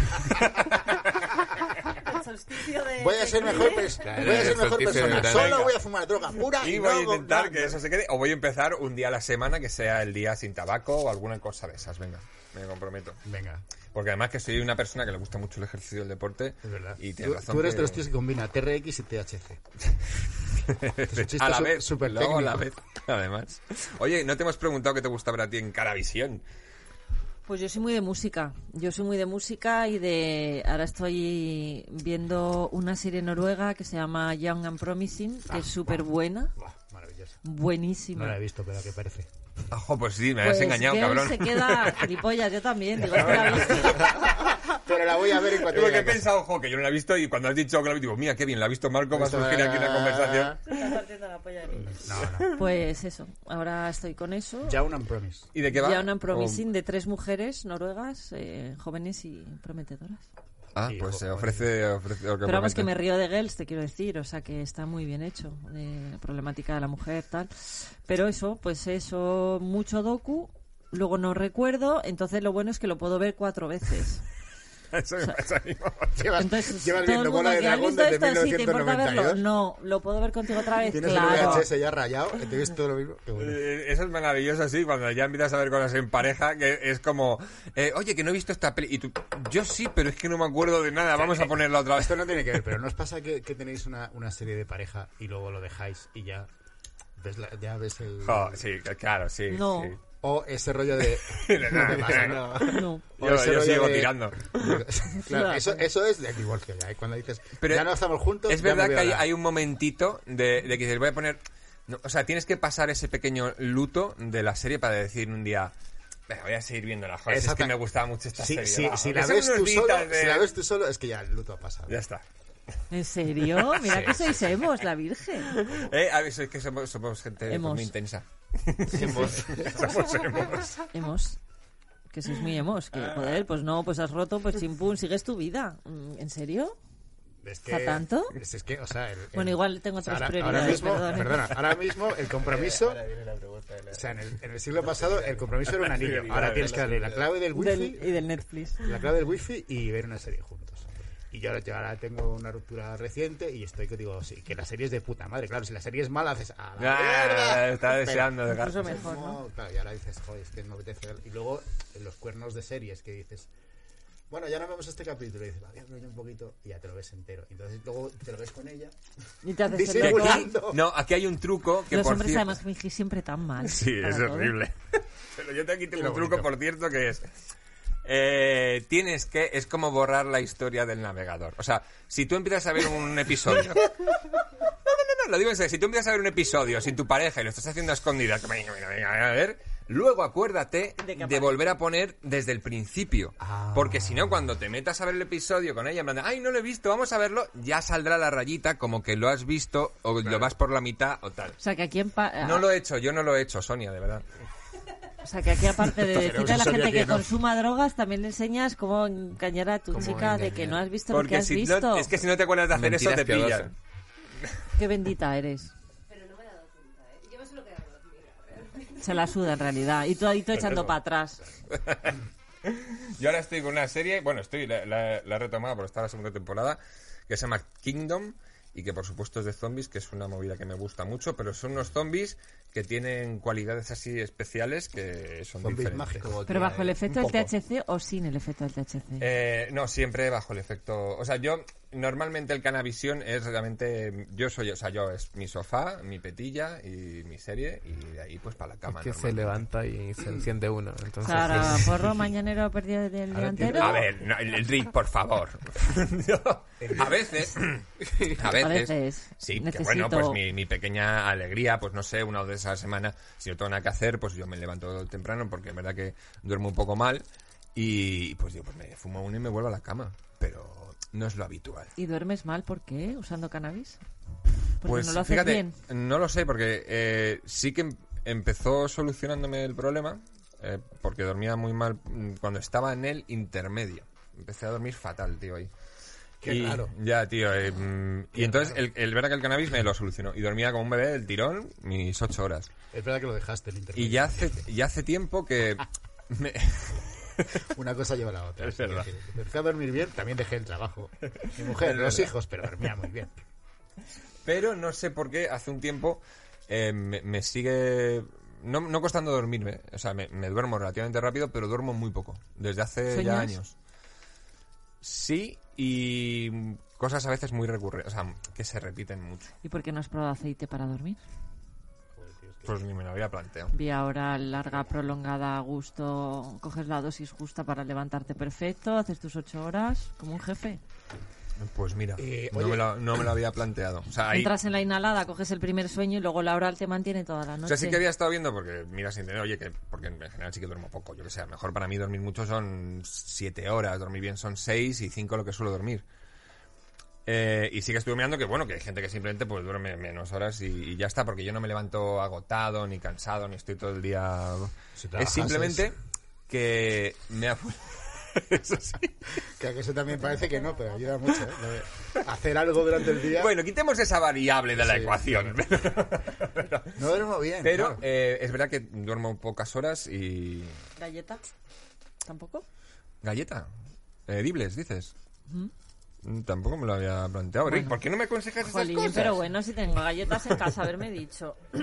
Uy, pues qué rica. la abuela, la la abuela de galletas, pero de la marihuana. Oye, ¿nos puedes contar un poquito más de lo de la- las microdosis de psilocibina? Es que estoy empezando. Estás empezando a contárnoslo ahora. ¿Pero qué sabes de ello? Pues yo fui, bueno, después del el tema de... O sea, yo sé que, por ejemplo, en Silicon Valley ha empezado, es una cosa que ha empezado a, a arrasar. Porque toda la gente le pasaba como a Caco, que espero que, tra- espero que trabajando. que tenía como mucho estrés, estaba la gente muy mal, todos los, en Google por lo visto he, he leído cosas ¿no? ahí en internet de que se- era, hay una cultura, digamos, del, del uso de la micro Dosificación. dosificación de psilocibe. Empezaron con el LSD realmente, creo, ¿eh? También. Sí, bueno, hay, hay un documental muy gracioso que se llama Orange Sunshine en Netflix que os recomiendo, que son los tíos que durante el, el verano del amor en, en San Francisco decidieron empezar a producir LSD en cantidades industriales, pero para hacer la revolución del amor. No querían ser Ni camellos vender, ni, ni nada. nada. ¿sabes? Y entonces es muy gracioso porque de repente los tíos son los primeros que montan una fábrica de hacer LSD en, en San Francisco. Empezar a- se compra una, Una granja, de repente hacen una fábrica, no hacen, ¿sabes? Había cosas por ahí, pero dijeron, no, esto vamos a hacerlo a nivel industrial. Y de hecho, el Orange Sunshine es el nombre de, de la variedad que ellos utilizaban para. Y hay momentos que el tipo. hay- el- es muy gracioso porque el tipo le han hecho, le han hecho el, el reportaje según salió de la cárcel de cinco años, porque. Claro, el tipo produjo todo el LSD de los años 70, le pillaron y esa- hasta salió hace nada de la cárcel, claro. Claro, y es una especie de hippie así muy mayor. Es muy gracioso. Y decía, es que a veces estabas haciéndolo y sin darte cuenta te chupabas un dedo y decías, "Ah, ya está. Y ya está, hasta luego. está. 70 72 horas de viaje, hasta luego. No, pero la microdosis también será algo que tengas que ir de- de- probando un poco. No notas ti. nada. O sea, realmente Está hecha no- para que no notes nada. no tienes pues es ningún- un efecto a largo plazo. Eh, o sea, durante todo el día. Es algo que se vaya. No, no, no, no, no. O sea, que, que el beneficio lo ves al mes, mes y medio, dos meses. Ah, o vale, sea, vale, que no vale. es de inmediato. Sea, tenés psilocibin, yo tengo en, en- en planta y en extracto. Ah, O sea, lo hay en gotas también. Vale, eh, porque se va ah, Entonces, acumulando ya, claro, en, en el depende cuerpo. de la dosis. No, es todo con la dosis del veneno. Ah, No es lo mismo que hagas 0,2, que 1, que 3, que 5, que 50. Entonces, si haces 0,2 es tan sumamente sutil que el trabajo que va haciendo es lento y. Bueno, lento, pausado y que hay gente que empieza a notar guay a partir de la tercera semana, cuarta, ¿eh? Más o menos, digo, a ver, para que eh, un antidepresivo igual, no, tú no te lo tomas y de repente el Prozac te funciona mañana. O sea, el antidepresivo tarda 21 días en hacer efecto normalmente. Entonces, esto es un poco Y aquí también ah, hace falta alguien que te vaya un poco Sí, yo nunca, ya, en mi vida jamás, o sea, jamás vuelvo a hacer nada. Y mira que los médicos casi me llevan a la muerte con las dosis de opiáceos y benzos. Tomar 12 miligramos de tranquimacina al día es una aberración. Y eso te lo da un médico. O sea, te quiero decir, entonces yo ya todo voy como súper cauta, lo estudio, pregunto, hablo, porque al final es mi cuerpo y bastante jodido lo tengo y bastante mm, problemas tengo con todas las cicatrices, que son gigantes y cada vez tengo más problemas, como para jugar a hacer el tonto. Yo ya no, o sea, tengo una No, edad, tengo ya 41 años. Entonces, Pues claro, información. desde los 18 Información es lo importante, siempre lo decimos. Siempre, que- tío. Si al final prohibir es incul- o sea, es casi peor, o sea, es que es mucho peor. Si lo vas a hacer igual y cuanto más prohibido, más morbo te va a dar, ¿no? Yo creo que que si está ahí, pues bueno. No sé, es que he entrado en contacto con gente que no ha tenido nunca contacto, que existe, y les parece que es una cosa como de otro mundo que existan esas drogas y tal, y, o sea, no han tenido nunca problemas, pero tampoco saben que eso existe. Entonces es como, hay, hay poca gente, pero hay un mundo aparte de gente que no, no tiene nunca. Pero se hincha a otras cosas, me imagino. Sí, sí, O sea, Sí, claro. cada noche su orfidal, su whisky y tal, ¿no? Sí, sí. Eso sí. Imagino que sí, porque Bueno, todos pues ya está, que no opinen. Ese, ese chute de otra realidad. ¿no? Ahí, que no opinen. Pues. Entonces, Es bien, que hay mucha hipocresía, ¿vale? Ya, Sí, ¿no? sí, eh, ahí sí que estoy completamente de vas al acuerdo. congreso, vas a no sé dónde y te está diciendo y el tío ahí con el whiskazo en la mano, pero ¿de qué vas? Vas a dar Bueno, lecciones es de lo que tengo que o hacer sea, con mi cuerpo. Está todo muy estudiado, quiero decir, si, de qué si no un, un, un agricultor colombiano va a ser el, cuarto el tío más rico del mundo. Pues porque está prohibido. Si no estuviese prohibido, si tú pudieses comprarte eh, cocaína, o sea, coca como el que se compra un ramo de flores, pues no habría un... O sea, la guerra de las drogas es problema, ha sido la guerra de las drogas. ¿Qué pasa? Que eso geopolíticamente eh, tiene muchísima influencia. Que es mejor que esté mal y haya un sitio en, en Sudamérica sea el sitio donde todo lo malo pasa para Estados Unidos, por ejemplo. Que, también Que lo- tenerlo localizado, vaya. Claro, o sea, que, todo lo- que los malotes estén en otro país es lo, es lo guay. Y sobre todo porque cada vez, no sé si has visto tres o cuatro, cada vez que ves un, un documental sobre tráfico de drogas y narcotráfico y tal, siempre hay un momento en el que te das cuenta de que realmente tiene conexiones con el poder muy fuertes y que el poder lo alimenta de alguna manera, porque necesita unos malos a los que a los que derrocar de vez en Bueno, cuando. pero también hay malos que llevan corbata. Eh, en España mueren mil personas al año por sobredosis de opiáceos. Mil Bueno. al año, ¿eh? Por sobredosis Recetados. de opiáceos en España. Yep. Y cuando ves Unidos- lo que ha ocurrido con el Fenta, que cuando estuve el año pasado en Seattle, de repente ya había para que cuando te pincharas dejaras la jeringuilla en la cafetera, o sea, en la cafetería. Uh. Y eso es un, claro, y eso eso es, un- claro, por eso bicho lo conozco muy bien, como 50 veces más Cien. adictivo, 100 veces más adictivo más potente que, que, la morfina. que la cafeína, voy a decir. que la que la cafeína, que el Red Bull. Pero te quiero decir que no, que no todo tiene por qué ser ilegal, que hay cosas, hay señores que han ganado muchísimo dinero con la oxicodona y el fentanilo y aquí hay una víctima de esa mo- movida y mucha gente gana mucho dinero también con las recetas. Sí, bueno, lo, lo importante que lo hemos hablado aquí es al final el regular, teniendo en cuenta a todas las partes que conforman eh, toda esta planta. O sea, y que están alrededor, que viven de ella, que quieren cultivarla, que la necesitan y tener en cuenta a todos. Al final, ese es el camino que entiendo que estáis eh, llevando estos dos observatorios y, y que es lo que dices tú, que se complementan. Aunque Claro. peleen por cosas distintas, eh, vamos todos en la misma dirección y aquí en Coffin the Couch, pues hacemos lo que podemos. Nosotros ayudamos simplemente un poquito con lo que podemos. Bastante. Es lo que tenemos. eh, Sí. intentando desestigmatizar, intentando normalizar y lo que dices tú, quitar un poco de esa hipocresía y que la gente vea que, que hay muchas personas, más de las que piensan seguramente, que, que son consumidores de cannabis. Vamos a ir terminando, que tampoco quiero tenerte aquí demasiado sentada, que estas sillas son muy incómodas. No te- yo. vengo con mi cojín, no te preocupes, tranquilo. Y, eh, pero antes me gustaría jugar un poquito a saber y liar. Saber y liar me temo, Marcos, que esta vez vas a ser tú el que te lo vas a comer. Vale, Eh, porque Carola no es muy liadora. pero yo no me lo fumo. ¿Eh? No, no, me lo fumo yo, no Ah, te preocupes. vale. Este, este es el que me llevo a, eh, me llevo a casa. Ah, guay. Y me lo fumo ya Pensaba pe- como unas pensando en ti. de. Pensando en ti. En los chustos de los amigos. Eh, lo que no sé es el, el grinder. ¿Tenemos algo por ahí eh, grindereado? ¿El grande no? No, no lo tenemos por ahí. Vale, te cuento un poco. eh, sí. ¿Sabéis que Caco y yo casi somos cuñados? ¿En serio? Sí, sí. Uh, es ¿Eso? verdad. Ah, por cierto, ahora... ¿Casi? No, casi Venga no. y tira de Los Seilo, hombre. cuñados de la comedia. Los cuñados. Los cuñados de la comedia. ¿Por qué? Pues, pues por lo que la- las personas son cuñadas, porque salen con personas que Casi. son hermanas entre sí y... ¿Y tú acabas Sí. de hablar de una ruptura hace poco? No, pero eso No, no, hombre. Ah, vale, vale. No, bueno, intenta, bailar, intenta bailar. No, yo, eh, eh, mi, ex, mi exmujer, pues la, la hermana de mi exmujer, pues sí que fue pareja de, de Marcos. No Yo también estaba. Yo también estaba. Y ya, pues nada, ya. Mira, te voy a ir contando lo que vamos a hacer. Yo te, tú te tienes que liar un. Con este filtro, que es tan duro. Eh, sí, Vale. se va a tener que apañar. Eh, te, te va a representar, eh, Marcos. Oye, podéis jugar. Mira, lo que podéis No, hacer. no, no, no, no, no. No, espera, ya, no lo tengo, lo tengo. Acaba de, se acaba de encender. Eh, va a liar Marcos, pero, pero podéis responder en equipo a las preguntas.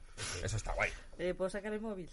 No. ¿De qué vais a preguntar? Perdona. Pues de preguntas así de culturilla Pregun- general mientras Ah, un preguntas de poco- Un poquito de confinamiento. agua, por fin, por fin.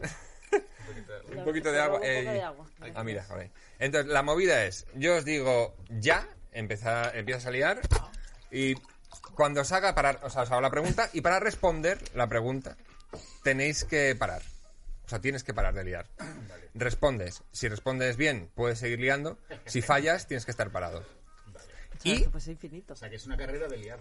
No, porque, no, porque ella no llego, va a es liar. que no Ah, Ella liar. solo va a jugar en, en equipo respondiendo a las preguntas, que por cierto tenéis ayudas. Si os atoráis en una pregunta, os doy tres opciones. Me decís ayuda. Y entonces, ¿Vale contestar como de coña? Es- eh, sí, También claro. por válido. Venga, Si, vale. si no venís a competir, saber todo. Él, él viene con ventaja porque no, no tiene THC ahora mismo en el organismo. Sí, Poco, sí, tengo, sí, poco, tengo. poco. Tengo- ¿Te notas ahí un pelín? Sí, estoy fumando. Tiene Sí. los ojos ya. tenían un poco de los ojos rojetes. iba, de cuando dije nunca más. no ¿Y, qué- y qué tal? ¿Lo estás pasando bien? Bueno, como siempre, es que a mí el THC no. Mañana va a ser lo, lo divertido. Que no, hombre, vas a estar estupendo. Pero no te Pero- va a dar paranoia ni nada. No, no, estamos todos bien. Estamos todos bien. Vale, perfecto. Mm, ¿Alguna vez le ha dado a alguien, por cierto, un jamaque aquí sentado? Sí, ya, te- ya tenemos para hacer in memoriam. Sí, Sí, ahí- ¿no? Pero, Hay, pero que hay hay- amarillo, hay- no, no, no. No, de, o sea, de blancazo total y hasta luego, no, pero... Hay un señor de un poquito mesa. el pico, eh, decir, uff, bueno, estoy un poco fumadete y de quedarse a dormir ahí en el sofá un ratillo, sí, alguno. Pero casi siempre, ¿verdad? Que ha salvado la situación, Rick. Ya, el CBD ahí de rescate. Total. Vale, pues em, pongo aquí el cronómetro a cero. Cuando diga, mira, eh, claro, es que no te he dado nada. Mira, tienes aquí todo picadito para hacerte el petilla. ¿Yo le puedo ayudar? Eh, sí, claro. Papel, mira, aquí hay papel y aquí tienes un filtrito de... Si me lo coloco cuenta. Pues el papel en la mesa puedes tenerlo. Y, y cuando diga ya, ya podéis empezar con el tema. bueno, venga, eh, ya. Ya está, ya he terminado.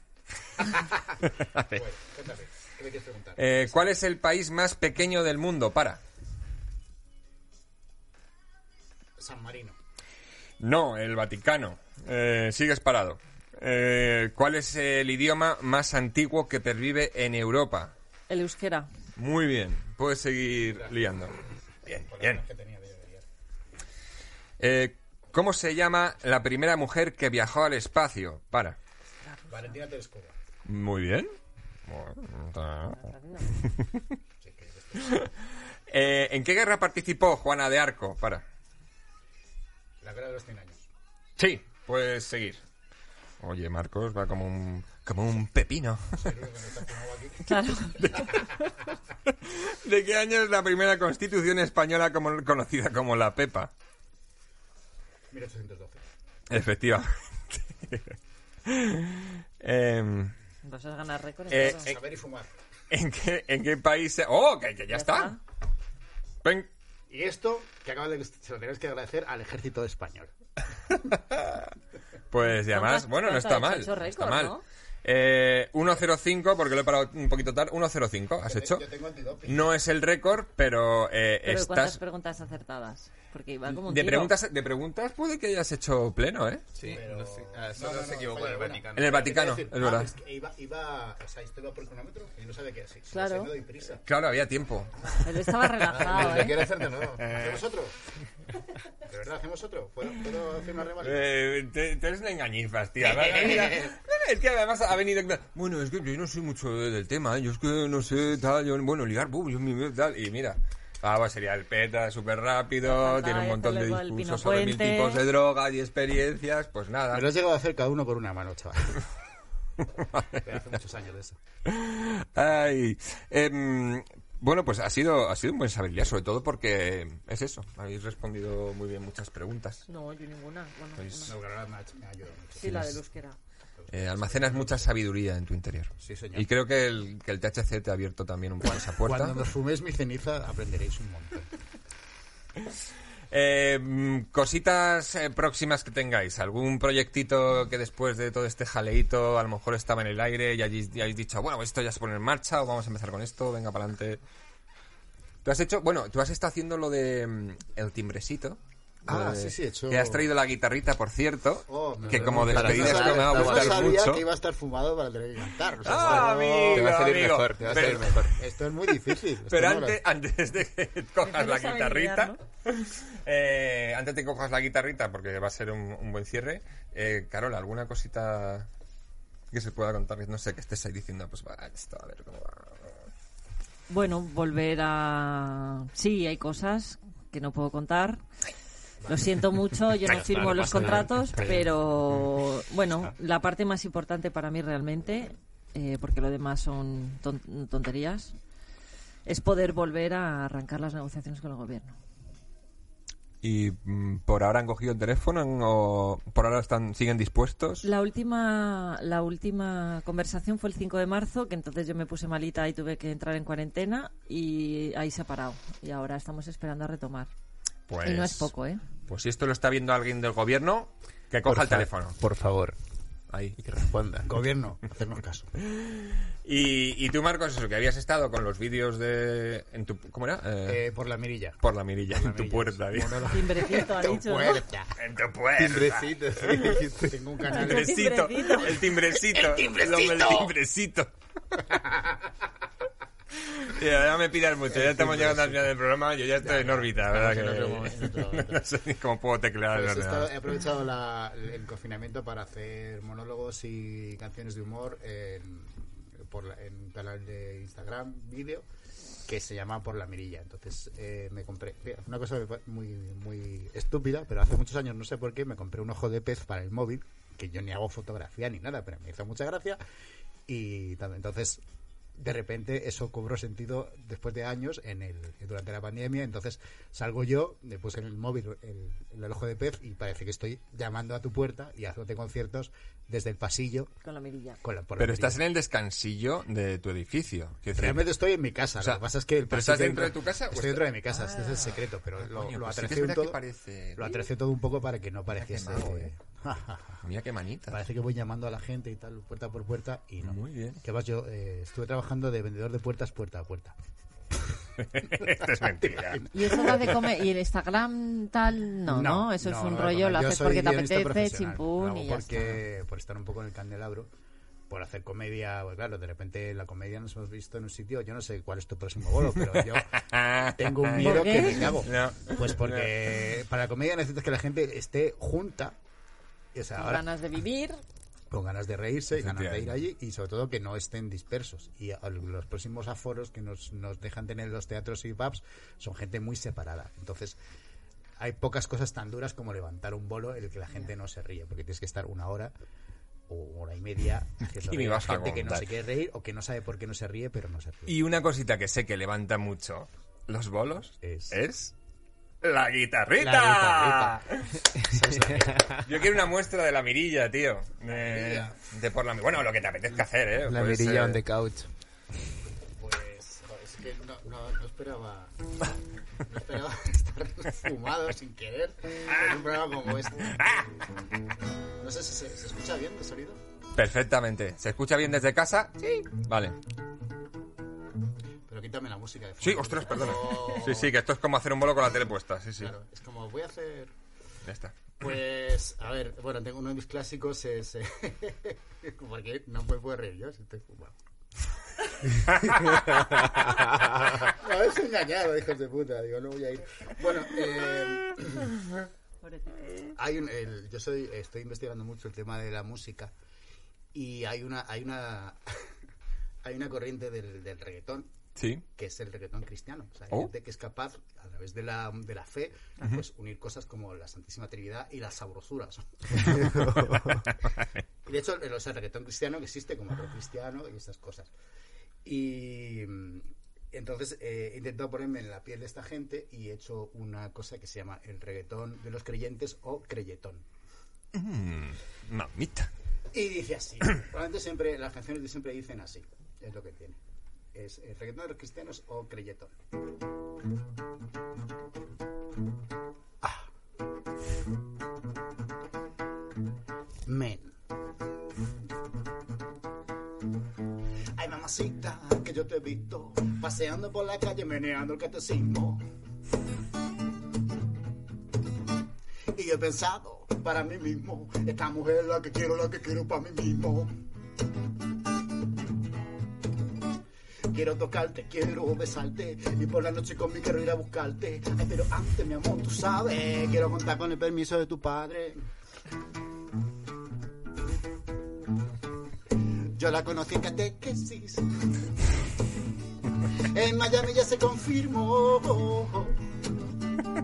Yo, yo creo en un ser superior. Yo, yo creo en un ser superior. Yo, yo creo en un ser superior.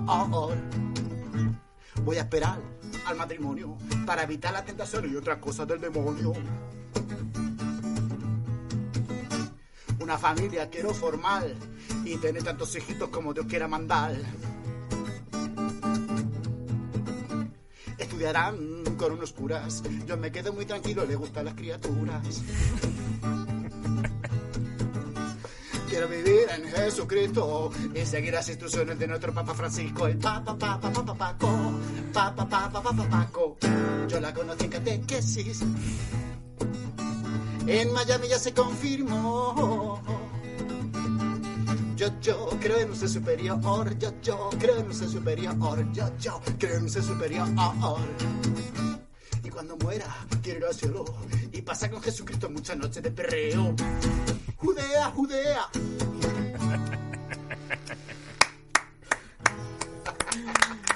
Yeah.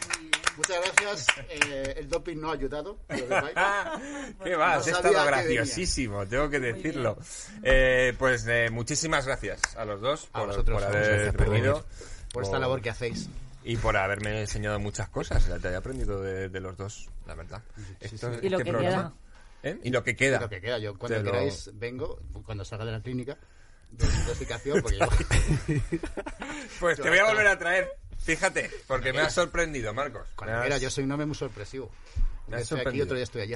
Y Carola, cuando quieras, pues también cuentas con Cofón de Couch para, Bueno, ya para sabéis, lo que necesites. aquí, pues no me voy. Eh, ha, sido, ha sido un programón. Yo creo que ha sido un programón, sinceramente. Muchísimas gracias a, los Bercuchantes, 420 millones de gracias. También a Canavia, que por cierto esta semana estáos al lorito de Instagram, que haremos algún sorteo de, de Canavia. Y suscribíos a Fibetalanda Podcast. Nos vemos la semana que viene. Ya puedes volver a la realidad.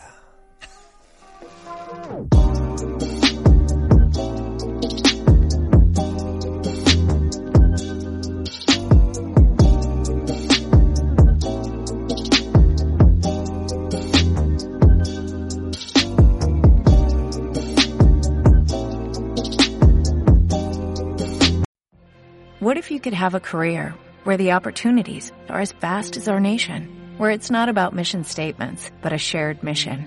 At U.S. Customs and Border Protection, we go beyond to protect more than borders, from ship to shore, air to ground, cities to local communities. CBP agents and officers are keeping people safe.